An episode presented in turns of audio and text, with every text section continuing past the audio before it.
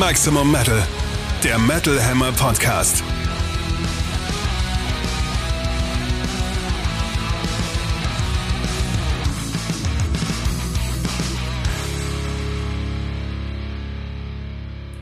Episode 43 vom 18. November für euch am Mikrofon. Chefredakteur Sebastian Kessler. Und Katrin Riedel aus der Metal Hammer Redaktion. Schön, dass ihr wieder dabei seid. Wir freuen uns sehr. Hoffentlich hört ihr uns heute gar nicht, sondern seid genau wie wir heute am 18.11. am Metal Hammer Paradise. Woo! Wenn nicht, das euch verziehen. Wir sind hier bei euch im Radio innen drin, da ist auch schön. Radio innen? Was ist das denn? Gegendert. Den Radio gegendert. Moment, das Radio. Der, die, das Radio. Du sagst der Radio, oder? Nee, ich sag das Radio. Ich sag das Radio. Ich dachte, du sagst der Radio. Nee, ich sag das Radio. Ich habe noch nie der Radio gesagt. Egal, Radio innen, weiter. Im Radio, drinnen? im Radio innen drinnen und auch auf dem Metal Hammer Paradise. Es ist überall wunderschön. Schön, dass ihr aber hier heute bei uns seid für die neuesten Nachrichten aus dem Metal-Universum, den aktuellsten Alben, sowie einem spannenden Gesprächsthema heute, ein Interviewthema. Und zwar und zwar hat unser Kollege Florian Blumann mit dem Team hinter zwei neuen Filmen zum Thema Metal gesprochen. Mehr dazu gleich. Zwei neue Filme. Toll, aber wenn man die guckt, kann man gar nicht mehr Podcast hören. Aber das werden wir gleich. Das werden wir erst am Schluss. Das werden wir gleich analysieren. Erst, man muss äh, mit Aufmerksamkeit haushalten. Richtig, also bleibt weiter aufmerksam, wenn es hierum geht. Back in Black, das Metal Update. Ich war Ende letzter Woche auf einem Festival. Was krass. Und, und ich habe dabei nicht das Haus verlassen. Und ich habe mich total gelangweilt und gefragt, was da eigentlich los ist. Du sprichst bestimmt vom Decentraland Metaverse Music Festival. Es war so schön. Ich habe mich so gefreut, dabei zu sein. Was soll das? Erklär mir das doch mal. Also, wo fange ich an? Das Decentraland ist ein Bereich, eine Iteration, was auch immer, des Metaverse. Also dieses was Facebook. Was ist das Metaverse? Genau, ein 3D-Facebook. Mark Zuckerberg ist gerade dabei, da Milliarden von Geldeinheiten reinzupumpen, um das Teil ja, groß zu machen, technisch äh, aufzurüsten, vor allem, glaube ich, äh, marketingmäßig irgendwie an die Leute ranzubringen. Es ist, die Älteren unter uns erinnern sich an Second Life.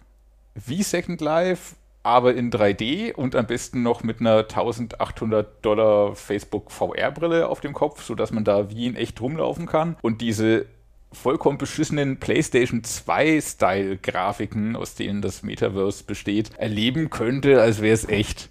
Also habe ich äh, das richtig verstanden? Es ist quasi ein virtuelles Festival, das man online über seinen eigenen Computer miterleben kann. Genau, ja? man kann es auch ohne Brille und so geguckt haben. Man ging dann einfach auf decentraland.com, könnt ihr immer noch so, das ist ja da, das ist ja immer da und soll wachsen und alle sollen da sich einloggen und Spaß haben und den Avatar haben und im Avatar Schuhe kaufen und Nike-Stores besuchen und da irgendwie auch virtuelle Meetings so. Man kann dann vor Microsoft Teams sitzen, aber im Metaverse innen drin und sich dabei zugucken, wie man im Metaverse sitzt und auf Teams guckt. So irgendwie ist so die Zukunft des Büroarbeitens laut Mark Zuckerberg oder so. Ich finde es technisch mega interessant, aber Facebook und so weiter sind da groß geworden, weil Leute ein Bedürfnis danach hatten, sich zu vernetzen und auf diese Plattform gegangen sind. Auf diese neue Plattform geht von sich aus noch keiner, weil keiner so richtig weiß, warum. Außer es sind schräge Early Adapter, die alles mitmachen wollen und müssen und auch hoffen, dass das irgendwann mal groß wird. Und sie haben dann schon einen Account.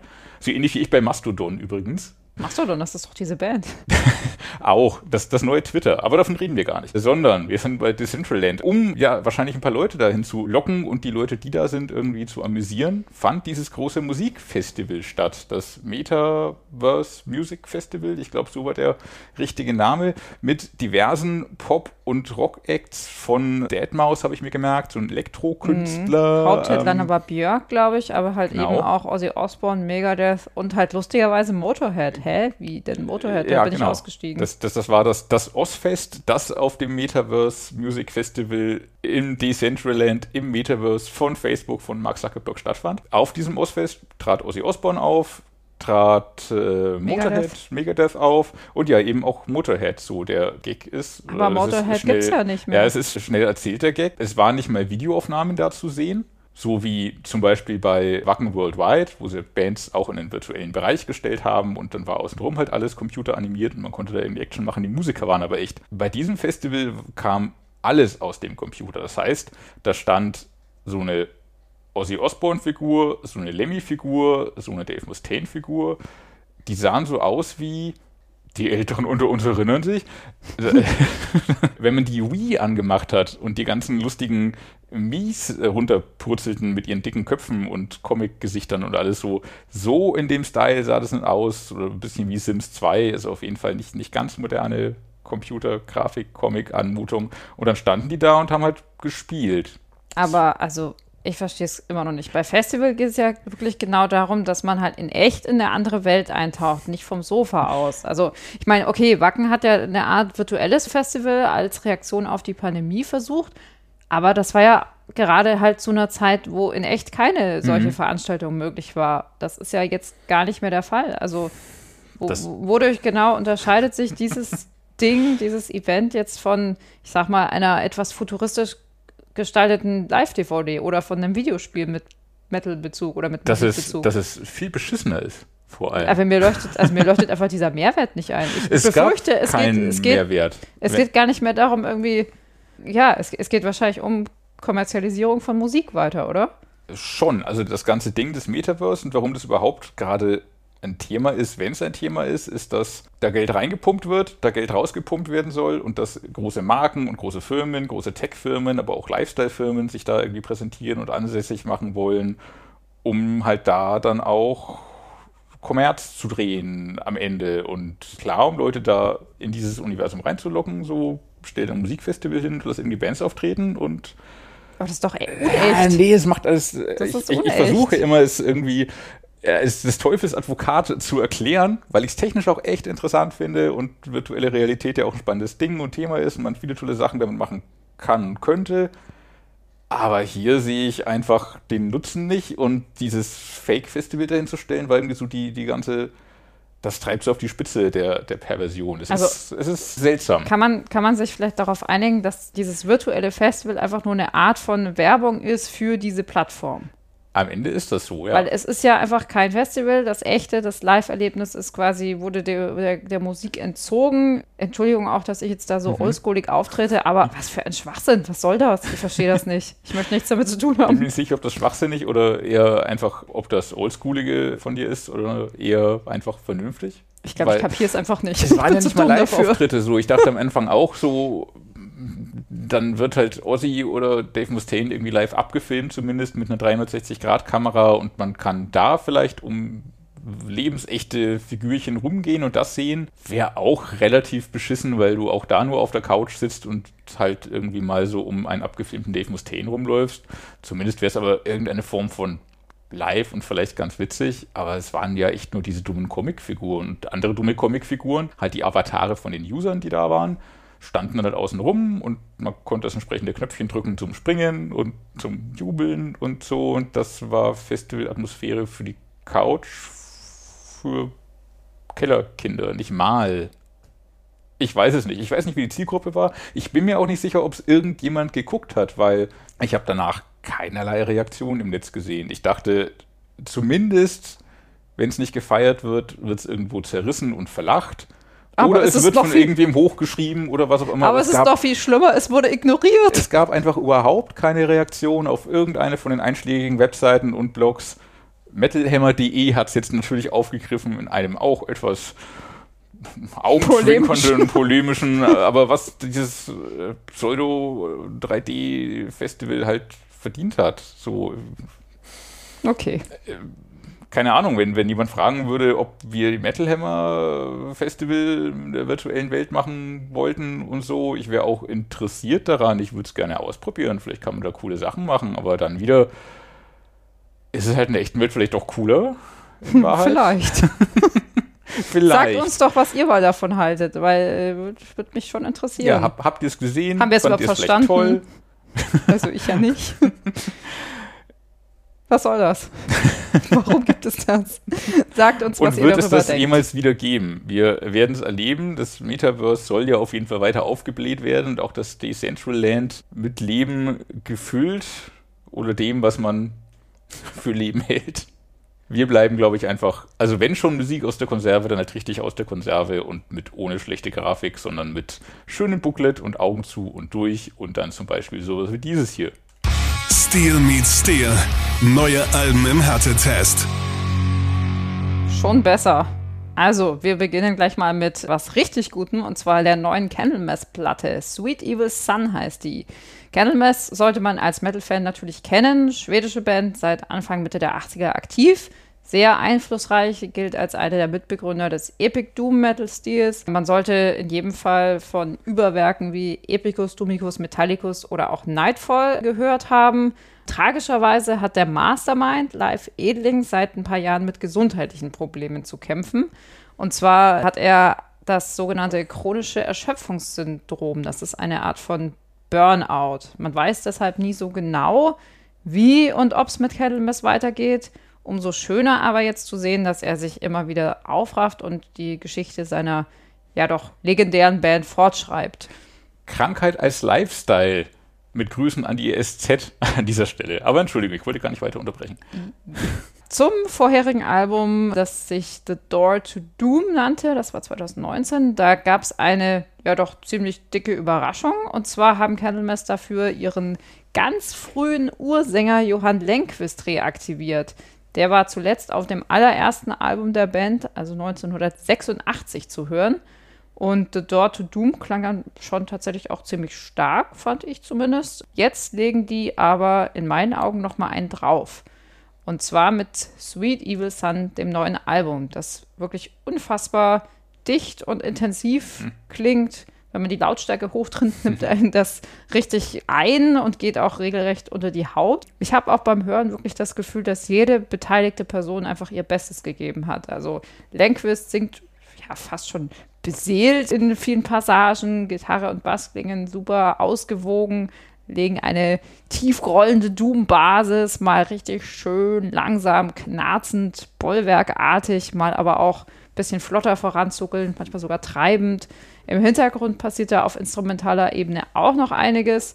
Dazu gibt es atmosphärische Details wie Glockenschläge, Einsprecher, so eine ganz gruselige alte Erzählerstimme ist da drin. Im tollen Stück When Death Size ist zum Beispiel auch Jenny Ann Smith zu hören, die man ja als Sängerin von Avatarium mhm. kennt, mhm. bei den Edlingen ja. Die hängen ja zusammen, ja. Genau, anfangs auch ja, federführend beteiligt war, heutzutage eher im Hintergrund. Ja, bestimmte Stücke hervorzuheben, fällt mir auch relativ schwer. Also ich finde die Platte insgesamt sehr, sehr stark und ja, finde, man kann sich das auch wunderbar von vorn bis hinten anhören, sich da im Doomstrudel verlieren. Vielleicht brauchst du das sogar auch, dieses Aufbauen. Also ich finde, Canvas schaffen es hier auch, so nach hinten äh, auch immer intensiver zu werden. Also ganz am Schluss kommt dann mhm. dieses, oder ein, beim vorletzten Track, dieses, dieses Goddess, das klingt also wirklich, um, als würde es um. Leben und Tod gehen.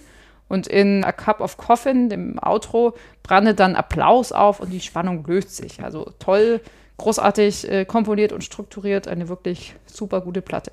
Ja, und wie du schon sagtest, auch abwechslungsreich. Angel Battle ist mir im Ohr geblieben, ist irgendwie mal etwas schnellerer, fast angriffslustiger Song. Zwischendurch, dann hat er natürlich auch wieder seine Doom-Flächen und so. Es ist immer eine ganz ähnliche Formel, muss man ja. eingestehen, so. Candlemass machen, was Candlemass machen, aber sie machen es halt richtig, richtig, richtig gut. Ich habe da irgendwie mich auch an das letzte Black Sabbath-Album 13 erinnert gefühlt, aber Candlemass eben in einer, in Anführungszeichen, jüngeren Version, bisschen energetischer, jünger, kraftvoller. Ein Album zum Durchhören, Durchschmachten und ja, intensiv, schön, einlullend und mitreißend. Und zu Recht auch Soundcheck-Sieger im aktuellen Metal Hammer. Richtig, Album des Monats. Und weil du sagtest, Jenny Ann Smith hat mitgewirkt bei Candlemas, so wie Live Edling auch ein bisschen beim letzten Avatarium-Album noch mitgewirkt hat, aber dass er nur noch ein bisschen mitgewirkt hat, merkte man dem Avatarium-Album vielleicht ein bisschen an. Bei Candlemas hört man jetzt, was man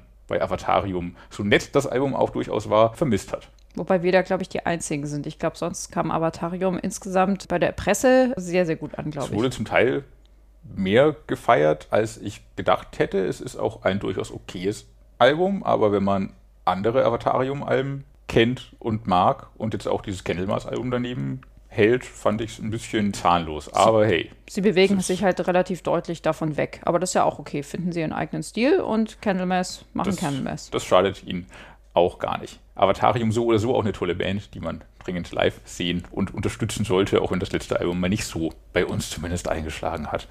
Wie Candlemass mit ihrem Album des Monats, Sweet Evil Sun. Bevor ich zum nächsten Album komme, noch kurz der Hinweis auf die Spotify-Playlist. Ihr habt alle drauf gewartet, oder?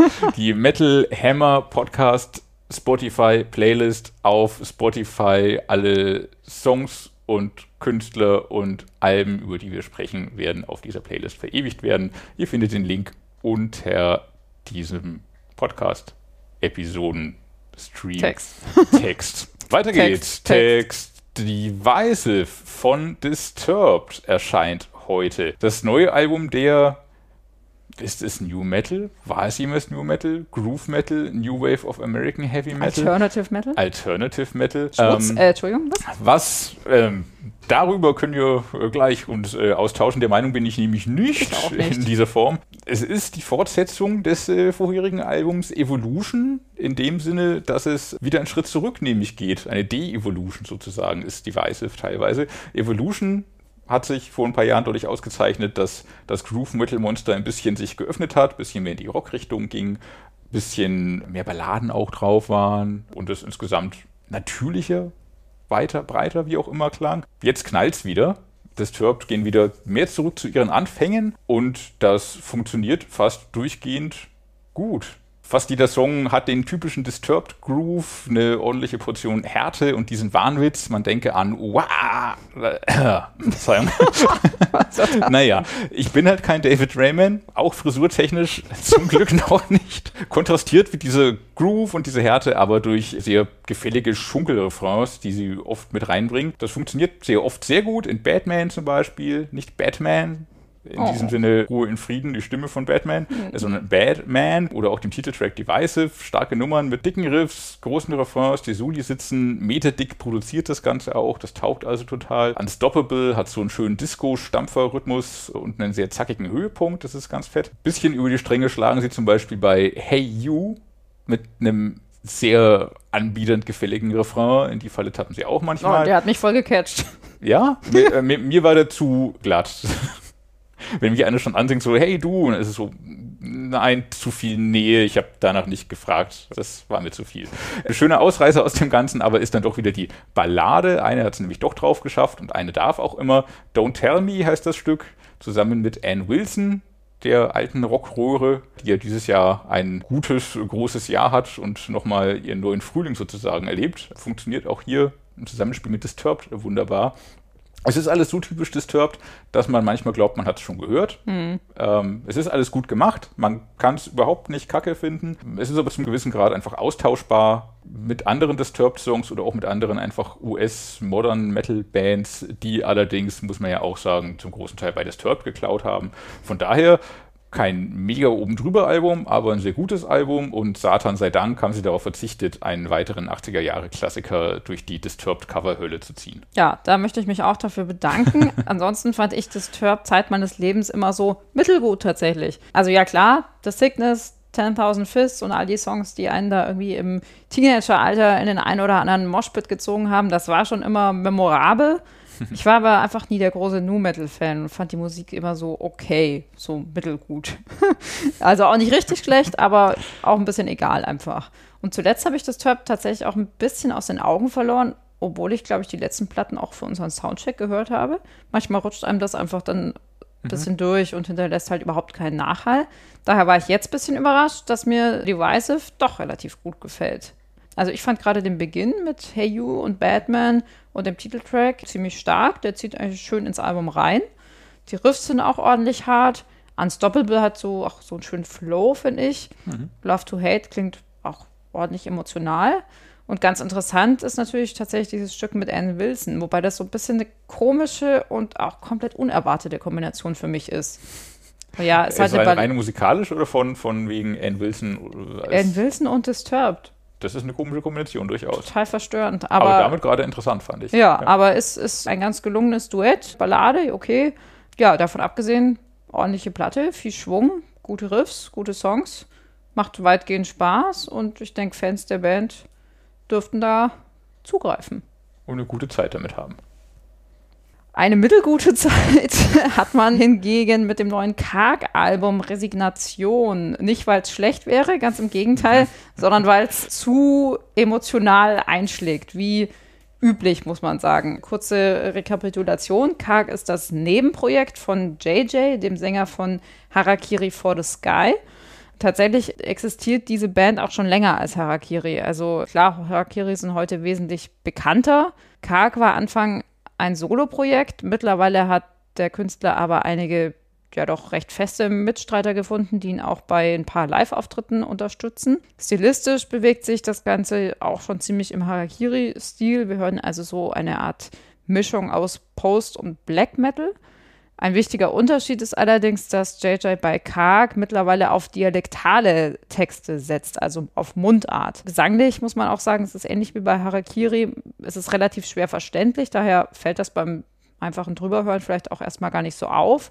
Wenn man sich aber natürlich tiefgehender mit den Texten und so weiter beschäftigt, ergibt sich daraus schon eine doch andere Note. Resignation ist das achte Album von Karg und ist thematisch auch wieder ziemlich harter Tobak. Es geht viel um psychisches Leid, Depressionen, Einsamkeit, verlorene Liebe, den Umgang mit all dem. Also die Musik ist hier ein Mittel quasi, um all das rauszulassen. Daher klingt das sehr emotional und wüst.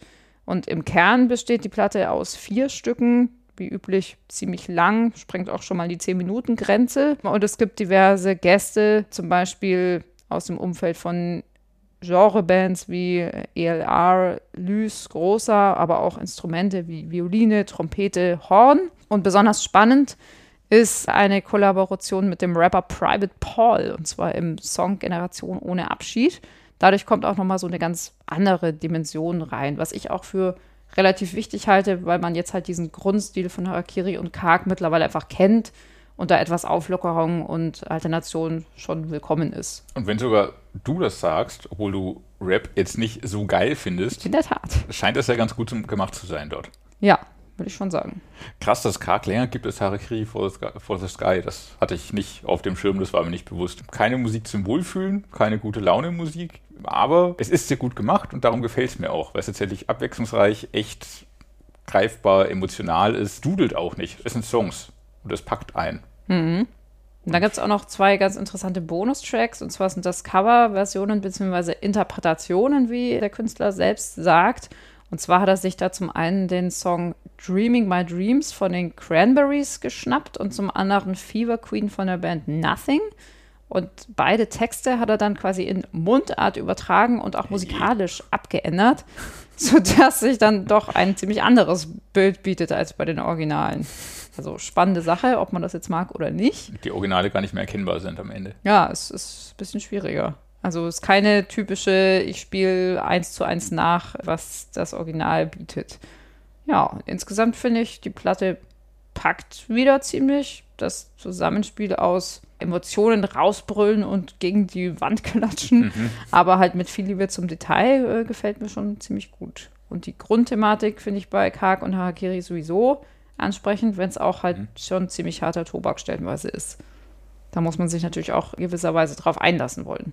Und an dieser Stelle möchte ich noch darauf hinweisen, dass wir in der übernächsten Podcast-Episode, also am 16.12., ein Interview mit JJ von Karg und Harakiri for the Sky bringen werden. Ich habe bereits mit ihm gesprochen. Wir haben uns da auch sehr lange und ausführlich über ein paar richtig harte Themen unterhalten. Über Karg und das Buch von JJ, das in Kürze auch kommt, nämlich die Asche vergangener Winter, könnt ihr euch in der kommenden Metal Hammer Print-Ausgabe belesen. Und im Podcast geht es dann um Harakiri for the Sky und deren Mitte Dezember erscheinenden Re-Releases von den ersten beiden Alben. Das klingt nach einem besinnlichen Jahresausklang, der uns da bevorsteht. Ganz genau prügelnd ins neue Jahr. Auch ein bisschen prügeln tun Judicator. Judicator, man wieder, mal wieder weiß der Printjournalist nicht so genau, wie man es ausspricht. Das ist voll peinlich. Das ist der peinlichste Running Gag dieses Podcasts. es ist so lustig, weil es wahr ist. Wir sind ja auch nur Idioten, die in, irgendwie Dinge hören. In meinem Kopf spreche ich sie gerne Judicator aus ohne zu wissen, ob das tatsächlich richtig ist, aber man schreibt es auch so, Judicator. The Majesty of Decay das war heißt das neue Album. The Majesty of Decay was schön pronounced. Hm, vielen Dank, vielen Dank, vielen Dank. Das mache ich vielleicht noch öfter. Prog Power Metal aus den USA. Fast das komplette Line-Up der Band wurde ausgetauscht seit dem letzten Album. Darunter war auch die Songwriterin. Bisher, und so hatte ich die Band auch bisher abgespeichert, war das Power Metal im Sinn von Blind Guardian, also leicht angeprockt, sehr hymnisch. Jetzt hat die Band sich musikalisch auch neu aufgestellt. Im Kern tut sie immer noch das, was sie vorher tat, aber sie hat den Prog noch viel mehr umarmt. Es ist witzig, dass du Blind Guardian sagst, wenn ich da kurz reingrätschen darf. Ich finde, es klingt jetzt wie Blind Guardian. Ja. Weil Blind Guardian natürlich auch genau im, diese Entwicklung genommen haben. Ja, es klingt immer noch ein bisschen wie Blind Guardian, aber nach viel mehr mit noch mal einem anderen Dreh, fand ich tatsächlich so. Sie haben natürlich im Herzen immer noch dieses Heavy Power und ja, auch Blind Guardian Epic Proc Fantasy Metal so. Der Gesang ist sehr hoch, teilweise sogar zart. Die Melodien sind episch, aber es geht, ja, wie bei Blind Guardian in ihrer progressiven Spätphase seltenst geradeaus, oft sogar ziemlich leise, manchmal fast ja, schwebend, nicht im Sinne von einfach atmosphärische Soundteppiche, sondern sie schweben so von Songteil zu Songteil und schöne Melodie zu schöner Melodie. Zwischendurch auch mal irgendwie mit Handgeklapper voran gedrummt und mit Orchestration, aber auch Ausbrüche in den Black Metal.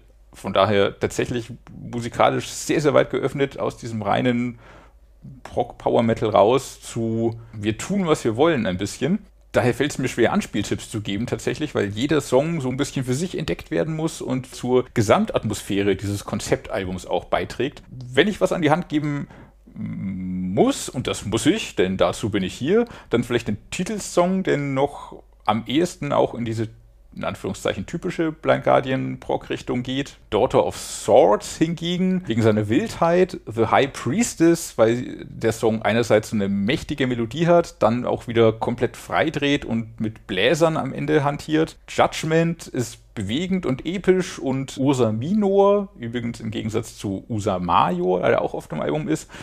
Usa Major ziemlich gerade aus Power Metal, Usa Minor dagegen die Black Metal Schlagseite, die da betont wird es ist für Fans von Blind Guardian, Nevermore, Symphony X, Bandboss John Yelland meinte, Emperor sei auch für ihn mit in dieser Band innen drin als Einfluss. Mhm. Und ja, schon später Emperor spielen auf jeden Fall da eine Rolle, würde ich auf jeden Fall sagen. Es ist aber kein Nebenbei-Hör, Headbang, Faustdreck-Album, sondern echt was, was entdeckt werden will und man braucht ein Herz für schräge Kompositionen und vielleicht auch nervige Stimmen, darf man das so sagen? Ist zumindest keine ganz einfach zu konsumierendes Album. Aber ja, ich hatte sehr viel Spaß mit Judicator und The Majesty of Decay. Ja, ich finde es auch interessant. Also man spürt auch förmlich, ich, ich kann zur stilistischen Entwicklung tatsächlich nicht so viel sagen, weil ich die Band bisher nicht so richtig kannte. Mhm muss ich zugeben. Aber man spürt schon förmlich, wie sich Judicator von ihrem, ja, von diesen Power-Metal-Wurzeln irgendwie lösen wollen und halt auch so die Flügel ausbreiten und da in Prockgefilde entschweben. Es gibt schon immer noch ordentlich riffendes und bruddelndes Zeug, zum Beispiel Daughter of Swords, Osa Major, das hast du, glaube ich, auch erwähnt. Mhm. Aber es ist auch oft sehr so anschmiegsam, also so ja. Power-Proc der auf der einen Seite sehr soft ist und auf der anderen Seite dann aber auch wieder so ein bisschen aufrifft das ist halt ein großer Spagat, den mhm. man mitgehen möchte. Mhm. Mit schönen fließenden Übergängen, finde ich aber immer. Oder wo halt mal kein fließender Übergang ist, schafft es dann Fallhöhe, sozusagen. Ja. Aber ich fühle mich tatsächlich sehr an Blind Guardian erinnert. Also halt an diese progressiven Blind Guardian. Also vielleicht sogar an die äh, Blind Guardian vom vorletzten Album quasi. Also nicht von dem aktuellen God Machine, sondern dem davor mit dem Bombast. ja. Ach, aber auch so, so übertrieben bombastisch finde ich es an den wenigsten Stellen. Es ist eher so dieses komplett stiloffene und, und, und schwebende für mich. Obwohl natürlich Orchestration und lustige Bläser und kein Strophe, Refrain, Strophe Song dabei ist. Aber auch stimmlich. Also gerade ja, äh, bei Stücken wie From the Belly of the Whale und auch The High mhm. Priestess finde ich schon stimmlich schon sehr an Hansi Hat äh, jederzeit Anklänge, auch was das Melodieverständnis, dieses leicht folkige angeht. So, da ist immer noch super viel Blind Guardian drin, total. Ich glaube auch Blind Guardian-Fans werden das gutieren, wenn sie jetzt nicht unbedingt Fans der ersten zwei, drei Blind Guardian-Alben sind. Die sollten von Judicator vielleicht die Finger lassen oder sich nur vorsichtig rantasten. Oder das frühere Zeug hören Oder halt als frühere, achso, ja, äh, Blind Guardian oder Judicator-Zeug hören. Wer noch tiefer einsteigen will, ich habe ja schon erwähnt, es ist ein Konzeptalbum, das in der Mitte gespiegelt ist. Das heißt, jeweils der erste Song und der letzte Song beziehen sich aufeinander und der zweite Song und der vorletzte Song und so ergibt sich da irgendwie ein Bild raus und darum auch die beiden Songs Usa Major und Usa Ursa. Mino, U, U, Übrigens. U, Ursula. Ursa. Ursa, der, Bär. Der kleine, und der große Bär. Ursa Major und Ursa Minor in der Mitte des Albums. Deswegen hört man irgendwie auch oft dann in diesen Songs, hört man schon irgendwas mit Brother um Bär Bear irgendwie, oder ja. so. Voll süß. Das hat mir, das, das hätte ich jetzt gern gelesen, um was es da geht, aber es, es geht zwar in der Story, geht es halt auch viel um die äh, stilistische Entwicklung vom Kollegen Becky, äh, die Story, und auch um äh, die, ich glaube, Tiere auf dem Album, äh, aber die Bärengeschichte, äh, dazu sind sie offenbar nicht gekommen. Nicht, nicht im Detail, aber es sind auch Texte zum Entdecken auf jeden Fall. Geht es, glaube ich, auch viel um, um Gefühlswelt und Emotionen. Und eher auf eine Art und Weise, mit der ich was anfangen kann, nämlich eher so die dann auf ein Fantasy-Level gebrachte und nicht diese Nicht, zerstörerisch düstere, kaputtmachende von Karg, die ich komplett respektiere und auch mag für das, was es ist, aber es ist nicht meine Welt. Ich mag meinen, ich mag, ich mag Emotionen in Watte verpackt. Emotionen in Watte und Elfengeschichten und kleine Bären verpackt. Schön. Mit dem Interview in unserer heutigen Podcast-Episode blicken wir tatsächlich auch mal so ein bisschen über den Tellerrand hinaus. Und zwar sind seit gestern, dem 17. November, zwei Metal-thematische Filme in der ARD-Mediathek zu sehen, mit denen wir uns näher beschäftigt haben. Der eine Film heißt Heavy Metal Saved My Life. Der dreht sich so um persönliche Geschichten von Metalheads, denen ihre Lieblingsmusik dabei geholfen hat, sich Problemen in ihrem Leben zu stellen und auch zum Teil lebensbedrohliche Herausforderungen zu überwinden. Und der zweite Film beschäftigt sich mit dem Thema Queer Metal, also mit non-binären Menschen in unserer Szene und wie es ihnen da ergeht. In beiden Dokumentationen kommen sowohl Menschen vor als auch auf der Bühne zu Wort, also Fans und Musikschaffende gleichermaßen. Und unser Kollege Florian Blumann hat mit dem Team hinter den beiden Filmen gesprochen, und zwar mit Mariska Lief, Andreas Krieger und Dr. David Gern. Wir hören jetzt mal rein, was die drei über ihre Filme zu erzählen haben. Don't Talk to Strangers. Das Metal Hammer Podcast Interview. Hallo, wir begrüßen heute Mariska Lief und Andreas Krieger, Filmemacher von Heavy Metal Saved My Life. Und dann haben wir noch David Gern, Redakteur des Films.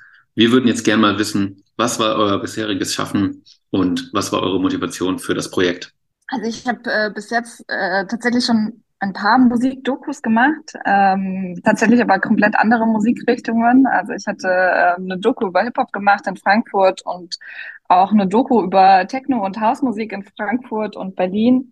Jetzt die Metal-Doku, äh, was tatsächlich so mit das, ähm, das Projekt war, was, was mir auch mit ähm, am nächsten war, weil es auch einfach die Musik ist, die mir äh, persönlich am, am nächsten ist.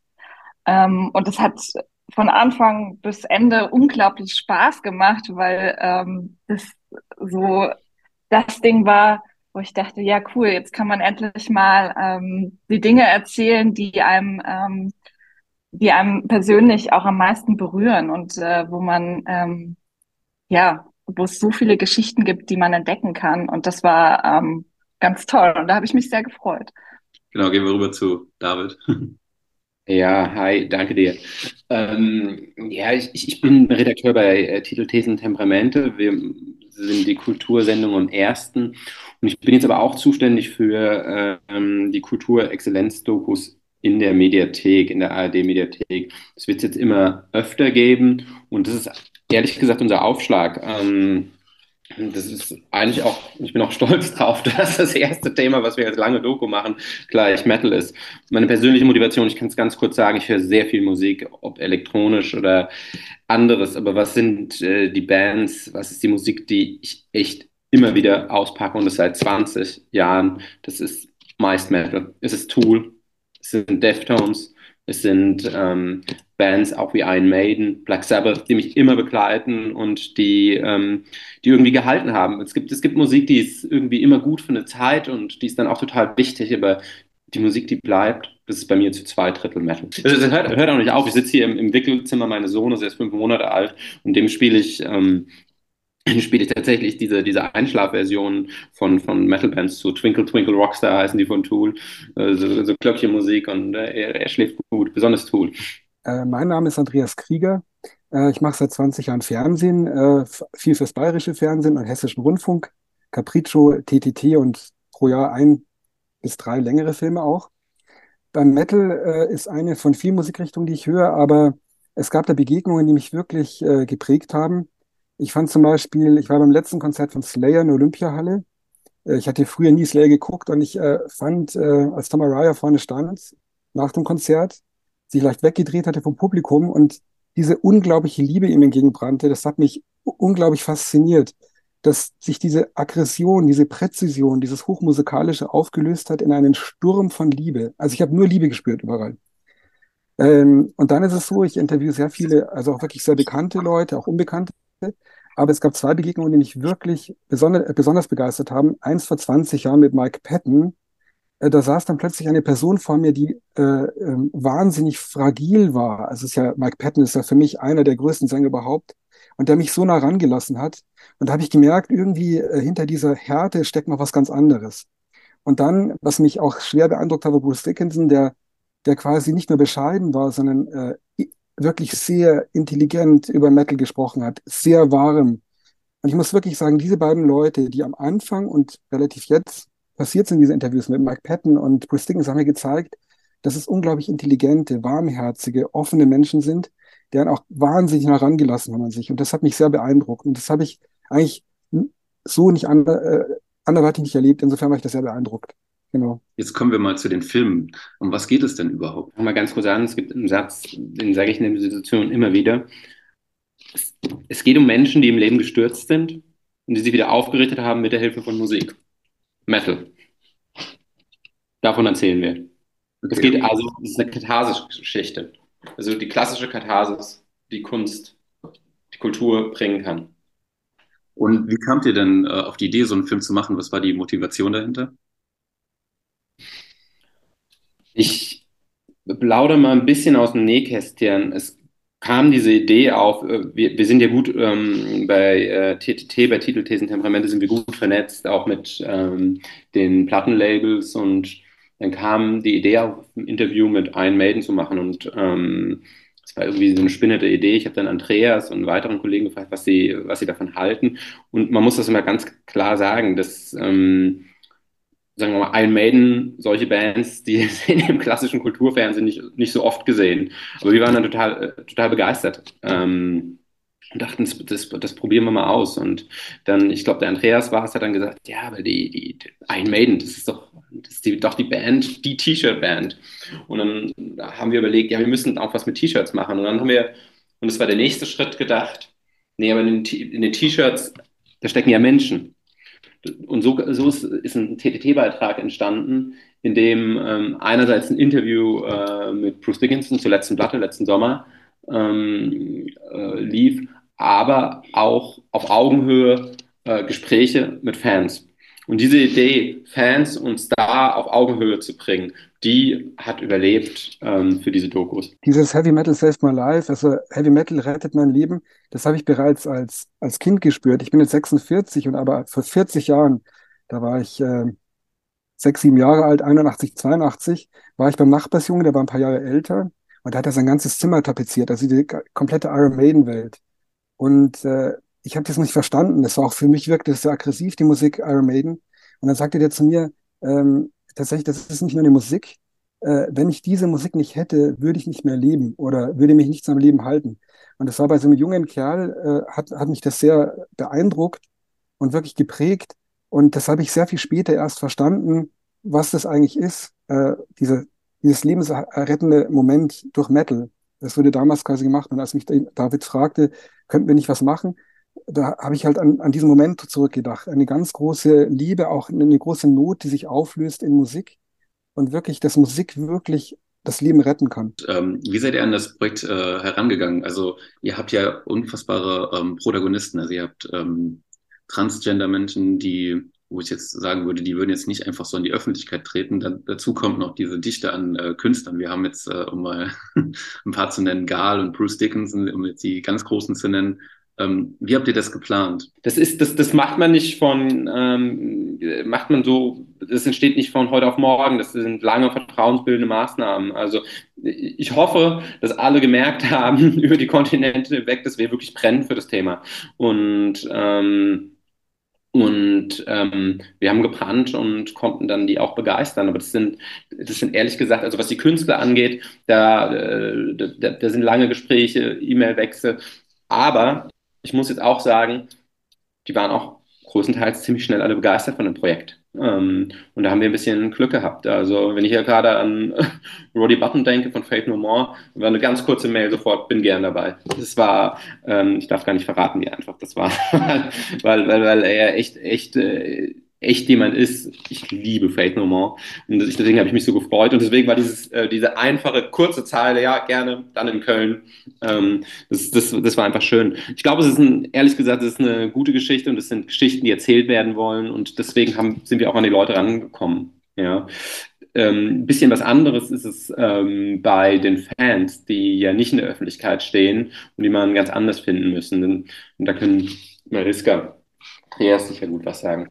Mhm. Ja, ich glaube, dass, dass wir ähm, relativ schnell irgendwie klar machen wollten, ähm, dass wir, ähm, wenn wir die Geschichten erzählen wollen von äh, den Bands, aber auch von ähm, Trauer und Verletzlichkeit oder ähm, bei, bei Queerness, äh, ähm, diesen Weg oder diesen Prozess, den viele gehen und den die, der auch sehr schwer ist zum Teil und äh, den schaffen sie auch nur zu gehen, ähm, mit dieser Musik, dann, dann ist halt irgendwie klar, ähm, dass wir die, die Menschen brauchen, ähm, die diese Musik hören ähm, und die das tatsächlich erlebt haben. Das ist natürlich eine große Recherchearbeit, weil so einfach sind die natürlich nicht zu finden, aber wir ähm, haben mit sehr vielen Menschen gesprochen, wir haben mit sehr vielen ähm, Fangruppen gesprochen, ob das äh, Iron Maiden Fanclubs waren, äh, wo wir mit ganz vielen Leuten gesprochen haben, die ähm, und nicht nur auf der Suche von nach Protagonisten, sondern auch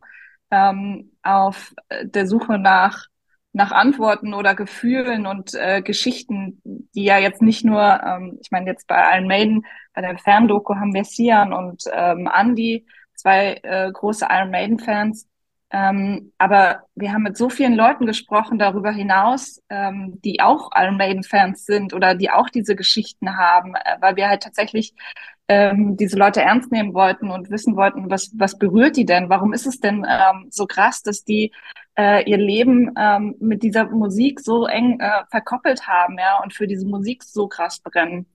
Ähm, und äh, letztendlich waren wir natürlich dann auf der Suche, also man muss immer eine Entscheidung treffen, welche Geschichten erzählt man am Ende.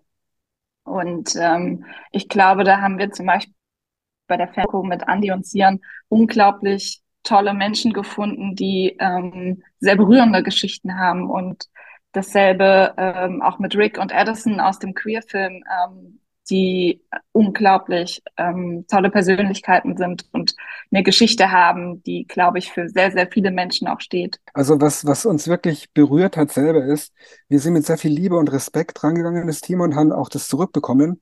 Und es gab für mich äh, im Wacken-Festival zum Beispiel mit, mit Rick in der dritten Reihe von Judas Priest äh, gedreht, konnten auch ins ersten Nachmittag vorarbeiten. Und viele haben uns gefragt, was macht ihr da? Dann haben wir gesagt, wir machen eine Doku über Heavy Metal für die ARD. Und die Reaktion war dann ganz oft, ah ja, ihr wollt uns wirklich nur verarschen. Ich gesagt, nein, äh, wollen wir nicht, sondern äh, wir, wir wollen euch, das, wir wollen einfach dabei sein. Und dann ist was ganz Tolles passiert. Da kam dann, wir haben uns in die dritte Reihe vorgequetscht. Das war die, dieser große Platz war schon relativ voll mit Menschen. Und plötzlich kamen drei, vier größere Metal-Fans auf uns zu und sagten, was macht ihr hier? Und sagen, ja, wir drehen den Film und das ist Rick. Und äh, was habt ihr vor und so? Und dann haben die tatsächlich für uns eine Sicherheitszone gebildet. Ja, die haben den Rick gesehen und haben gesagt, hey, wir finden deine Geschichte so cool, du bist eine coole Person. Wir finden es toll, dass ihr hier als äh, Kamerateam seid. Und wir hatten wirklich da vorne schützende Leute um uns herum und haben quasi in einem Pit von Liebe gedreht. Ich kann das gar nicht fassen. Das hat uns unglaublich berührt. Und das, dafür bin ich auch sehr, sehr dankbar, weil auch dann verstanden wurde, dass einfach wirklich diese zwei Sachen, Liebe, Respekt, einfach das hören wollen, die Geschichten hören wollen und alles, dass es dann rübergekommen ist fand ich, habe ich auch noch bei keinem anderen Konzert dieser Art erlebt und ich drehe seit 20 Jahren Musikdokus. war sehr, sehr berührt und sehr geflasht von den Fans vor Ort auch, muss ich wirklich sagen. Jetzt würde ich natürlich gerne wissen, wann und wo kann man die Dokus sehen? Ab 17.11. in der ARD-Mediathek. Also die gehen auch nicht weg. Man hat, äh, das ist ja das Schöne an der ARD-Mediathek. Man kann die zu jeder Uhrzeit und jeder Zeit einfach sich anschauen. Und immer wieder und immer wieder. immer verfügbar. Ähm, könnt ihr vielleicht noch mir ein persönliches Fazit geben? Ähm, ihr seid ja, ihr habt das lang geplant. Ähm, ihr seid äh, um die ganze Welt geflogen dafür. Ähm, habt ihr euer Ziel erreicht? Was sagt ihr? Für mich kann ich nur sagen, ich habe äh, ich hab keine Ziele, aber ich bin noch demütiger, äh, demütiger geworden. Ich habe keine Ziele, aber ich bin noch demütiger geworden. Ich habe so tolle Menschen getroffen, die uns so nah rangelassen haben, die uns dann wirklich an ihrer Geschichte teilhaben lassen. Und ich war genauso verwundert und erfreut über die Offenheit, die sie hatten, aber gleichzeitig um diese unglaubliche Stärke, die wir kennenlernen durften bei den Protagonisten. Dass quasi die, die nach außen stark wirken, wie Gal, wahnsinnig verletzlich sich zeigen und diese Stärke auch haben, das zu tun.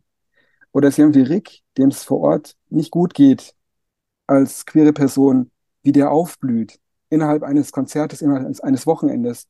Das sind alles Momente, die, die werde ich sehr lange noch mit mir rumtragen und ich bin sehr dankbar, dass wir dabei sein durften. Also mein Fazit ist ganz große Demut und auch Freude. Genau. Ich sehe es ähnlich wie Andreas. Ich habe auch kein Ziel unbedingt. Ähm, das einzige Ziel vielleicht, ähm, dass ich hatte, dass, dass wir diese Geschichten erzählen und nach außen tragen und dass ganz viele Menschen äh, an ähm, dem teilhaben können und das erleben können, äh, was Rick erlebt hat und das erleben können, was Andy erlebt. Ähm, das, das ist vielleicht ein Ziel. Ja, doch, ich habe zwei, zwei Ziele, ganz klar. Und ähm, deswegen kann ich ja noch nicht sagen, ob die erfüllt worden sind, weil das wissen wir in ein paar Tagen. Das erste Ziel ist, ähm, dass alle, die in dem Film vorkommen, vor allem die Fans, ähm, dass die sagen, ja, nee, ich fühle mich, da fühle ich mich richtig gesehen. Weil das ist eine Art, die Arbeit, die wir machen. Wir, wir sehen Leute und erzählen dann Geschichten. Und das sind auch ein bisschen das, was wir gesehen haben, ja. Und da ich bin ehrlich gesagt aufgeregt, was die sagen, ja. Wir haben wir haben alle, vor allem die beiden, beiden Andreas und Mariska, haben natürlich auch emotionale Bindungen aufgebaut bei aller journalistischen Distanz. Das geht einem nah, ja. Und da, ähm, also das ist ein Ziel für mich, das erste. Und das zweite Ziel ist, dass auch ganz viele andere Fans sagen, das ist ganz, äh, ganz toll, das ist gut, erzählt mehr Geschichten. Und ähm, wenn das, ehrlich gesagt, mein Ziel ist, ich würde gerne noch zehn weitere Folgen machen. Es gibt so viel zu erzählen. Aber das müssen wir mal gucken, wenn es genug anderen Leuten noch gefällt. Also ich würde gern äh, mehrere Folgen sehen, kann ich schon mal sagen. Super, ich danke euch und dann ähm, ja, ab 17. November in der Mediathek könnt ihr sie sehen. Und äh, danke euch für das Gespräch. Ja, die Filme sind also wie gehört bereits in der ARD-Mediathek zu finden, können da kostenlos angesehen werden. Guckt doch mal rein, wenn ihr das spannend findet, wenn das jetzt spannend für euch klang.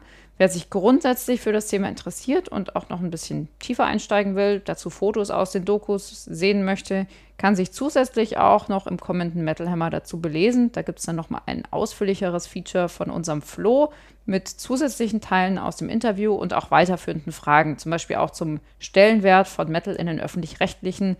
Also ist ein, wie ich finde, schon spannendes Thema. An dieser Stelle wollen wir auch gerne nochmal auf die nächsten Podcast-Episoden hinweisen. Vom Harakiri-Interview habe ich euch ja bereits erzählt. Diese Folge hört ihr am 16. Dezember. Und schon davor, nämlich bereits am 2. Dezember, präsentieren wir euch ein von unserem Kollegen Frank Thieses geführtes Gespräch mit Eric Cohn alias Daniel Geiger alias Jack Letton von Smokeflow. Wie viele Namen hat dieser Mann? Der ja, Wahnsinn. Ja, die Frontsau. Da bewegen wir uns also so ein bisschen in, in Punk-Gefilden, aber auch im Bereich von emotionaler deutschsprachiger Rockmusik. Ja, wir freuen uns drauf und hoffen, es geht euch ebenso. Kommt alles zusammen. Er hat drei Namen, er hat drei Identitäten. Es wird spannend. Und was passiert sonst noch so an der Live-Front? Äh, die Zeit bis dahin vertreiben sich die Leute hoffentlich, indem sie den brandneuen Metal Hammer lesen, der seit Mittwoch am Kiosk liegt, mit einer schönen wohligen, warmherzigen, einschmeichelnden Titelgeschichte über das Metaljahr 1987 und welche tollen Alben daraus gekommen sind. Es sind 66,6 Stück, wer hätte es gedacht, die wir uns da ausgewählt haben und nochmal in Erinnerung rufen, was in der Zeit angesagt war und wie das bis heute noch nachbrennt. Und falls ihr euch wundert, warum das Ganze in bestechendem äh, Tequila Sunrise Orange gehalten ist. Was geil ist, dachte ich. Weil es geil ist und weil wir Berliner ja aus dieser grauen Nebelwüste mal raus müssen und uns das so ein bisschen alles farbenfroh schön machen müssen. Daher Tequila Sunrise für den Gewinn. Ich Danke hol- an unsere liebe äh, Feli, die das so schön aufgezogen hat. Ich hole mir jetzt auch ein Tequila Sunrise an der Cocktailbar am Metal Hammer Paradise. Ja, herrlich. Und welche Festivals und Konzerte stehen sonst noch an den nächsten Tagen und Wochen? Du freust dich bestimmt auf Nightwish, schätze Oh ich ja, mal. oh ja. Hoffentlich Ende findet das statt. Woche. Flor Jansen scheint es aber den Umständen entsprechend gut zu gehen. In der Tat. nach, also so wie es aussieht, habe ich nichts anderes gehört. Äh, die Tour findet statt. Ansonsten freue ich mich natürlich schon sehr auf das Konzert von Amorphis, Elviti, Dark Tranquility und Nature Obscurity im Dezember. Ein schönes Line-Up. Sehr schönes Package, ja. Und für alle, die es ein bisschen härterer und düsterer brauchen, empfiehlt sich noch ein kleines, aber feines Festival in Berlin, das am 8. bis 10. Dezember stattfindet, und zwar das De Mortem at Diabolum. Da gibt es drei Tage lang Black Death und Doom Metal zu hören. Es spielen Bands wie Archgoat, Shamash, Ruins of Bevaras, Dead Congregation, Wadham Rife, Attic, Sylvain, Dolch und so weiter. Davon kannte sogar ich vier. Ich glaube, Ja. da schaue ich hin. Wenn ihr den Underground in Berlin supporten wollt, guckt euch das doch mal an. Dann sehen wir uns da oder bei Amorphis oder bei Nightwish oder Metal Hammer Paradise oder im Heft oder einfach in zwei Wochen wieder hier im neuen Podcast in eurem Radio innen drinnen. Wir freuen uns auf euch. Danke fürs Zuhören. Bis dahin. Schönes Wochenende. Winke, winke.